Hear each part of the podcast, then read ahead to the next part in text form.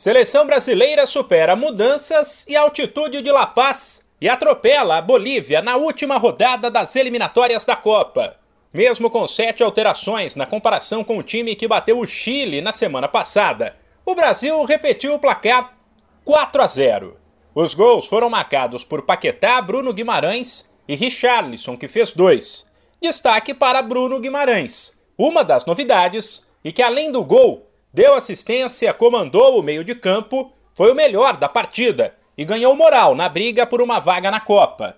Com a vitória, a seleção garantiu não apenas a liderança, mas a melhor campanha da história das eliminatórias, com 45 pontos. Como o técnico Tite tinha avisado, foi um Brasil diferente, menos agressivo e mais focado em ter a bola, para correr menos e evitar os efeitos da altitude, e atacar na hora certa.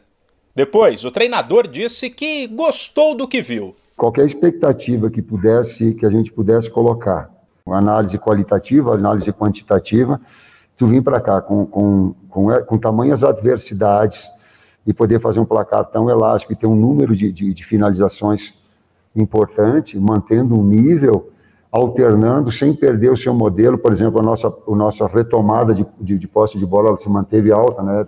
21%. Então, quer dizer, tu busca retomar essa bola logo, isso gera um, um, um nível de concentração muito alto dos atletas. Depois tu ter posse de bola para te não afogar demais, porque a minha cabeça dói.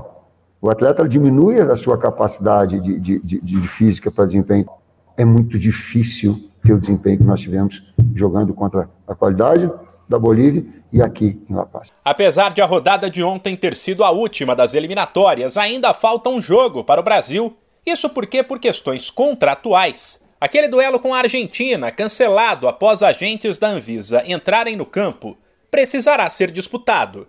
Para não dizer que ele não valerá nada, será um clássico para manter a invencibilidade, já que nenhuma das duas seleções perdeu nas eliminatórias. Já na sexta-feira, tem o sorteio dos grupos da Copa do Catar e a seleção vai descobrir quem serão seus três primeiros adversários no Mundial. De São Paulo, Humberto Ferretti.